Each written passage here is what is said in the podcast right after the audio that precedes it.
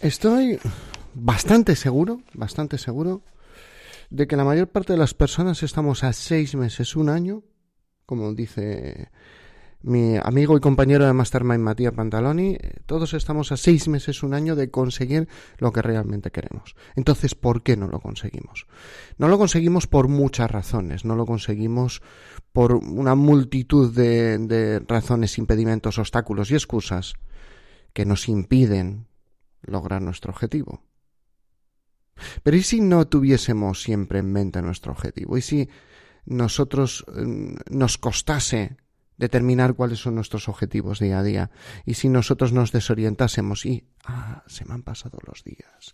Bueno, pues en el episodio de hoy vamos a hacer una breve reflexión absolutamente sin guion acerca de el recordatorio de objetivos como una herramienta más en la productividad personal.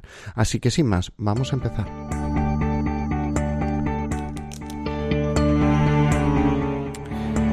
Esto es Preparación de Oposiciones de Sanidad, el podcast de EC Oposiciones.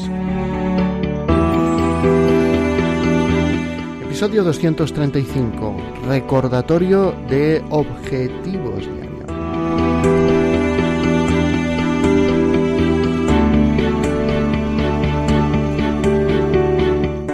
Muy buenos días a todos, bienvenidos un día más, un episodio más a preparación de oposiciones de sanidad, el podcast donde encontrarás técnicas de estudio, técnicas de recordar tus objetivos día a día y todas aquellas herramientas que te pueden ayudar a lograr tu oposición.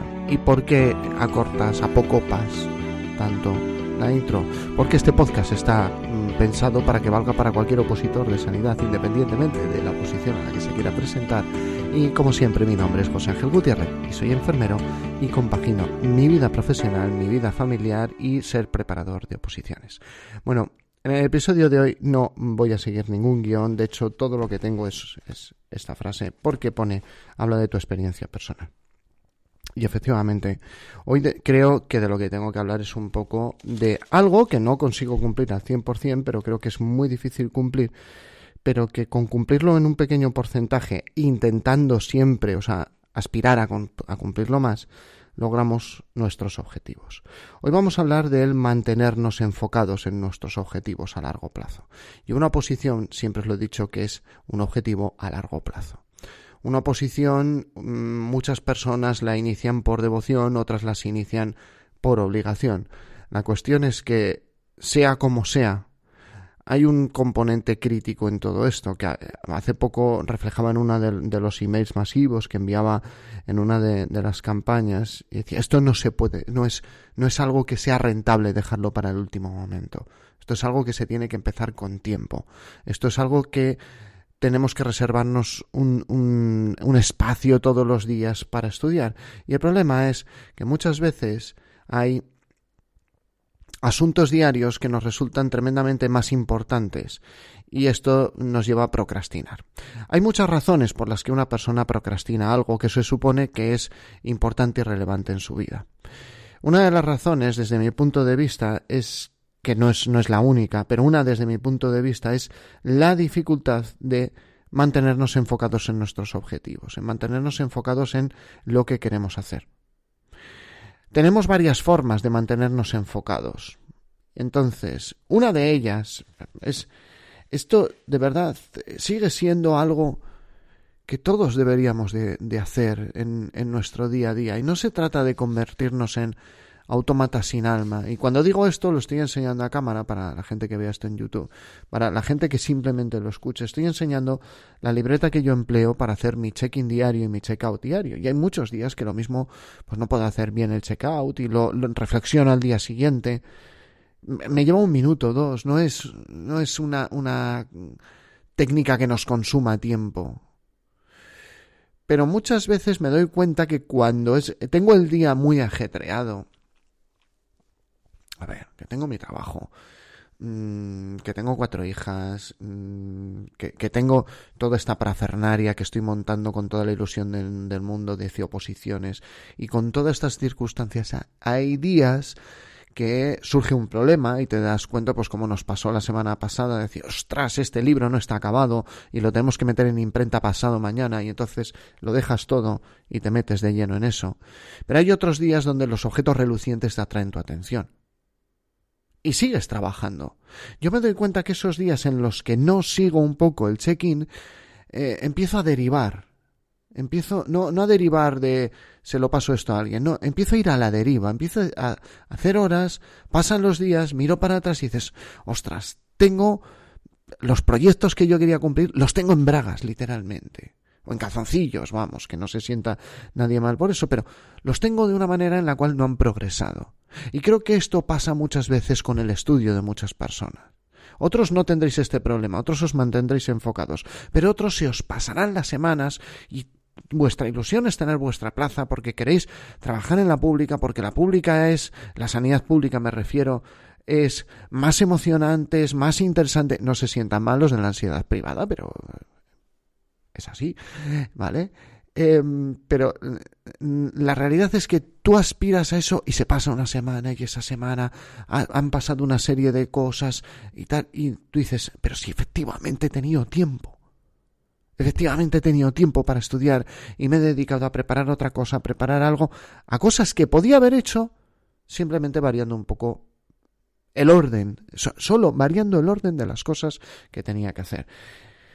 A mí el tener una libreta como la que, como la que utilizo día a día, como esta libreta de aquí,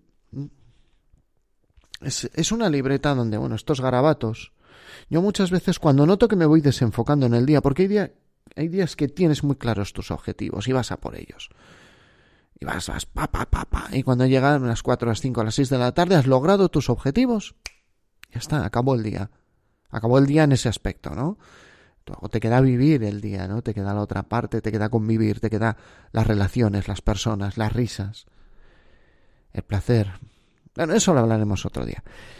Pero en algunos momentos ves que te vas eh, desenfocando y si hiciera esto, te vas a la libreta y te dice a, un José Ángel del pasado, más sabio, más tranquilo, más centrado y más descansado de lo que estás tú hoy, ha pensado que los mejores objetivos para ti hoy eran estos. Y un José Ángel del futuro que no esté enajenado por las circunstancias que te aplastan en este momento, va a evaluar que si eso no está hecho, la semana no ha sido de provecho. Entonces te debes un poco a ese José Ángel, ese tú del pasado, o sea, donde digo José Ángel ponéis vuestro nombre, ¿vale? Y a ese José Ángel del futuro. Y tú estás entre medias y, y tienes la conciencia de que si no les haces caso, la vas a liar. Entonces, ese recordatorio de objetivos te permite estar centrado. No tengáis miedo de tomar notas.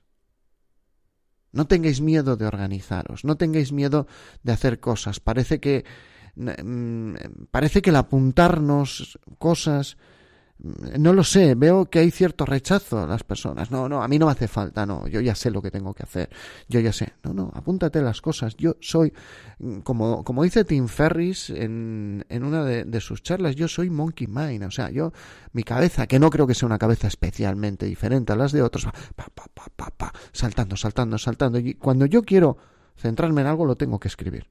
Oye, chico, lo mismo tengo un problema. Yo lo vivo como que como una forma, como decía en el, episodio anterior, bueno, pues uno con, con, el tiempo va mitigando defectos y uno de ellos es que la cabeza me va, me va a saltos. Entonces, eh, una de las formas es centrarlo. Entonces, simplemente quería hablaros de eso, quería hablaros de ese peligro que existe con el que se nos olviden los objetivos y que un pequeño recordatorio, una pequeña regla de los porqués, un, un pequeño juego nos permite mantenernos en nuestros mantenernos enfocados. Quiero contar tantas cosas que las palabras se me atropellan en la boca. Mantenernos enfocados a larga distancia, mantenernos enfocados en el día a día, mirar hacia atrás y decir todos los días logré mi objetivo. Y es que esos pequeños pasos nos acercan de una forma más rápida y más precisa a lo que nosotros queremos que los grandes sacrificios. Y, sigo pensando, y, este podcast es para aquellas personas que desean sacar su plaza y que desean seguir teniendo una vida y que no quieren comprar ese, e, e, es, esa situación en la que tienes que abandonarlo todo para sacar una plaza.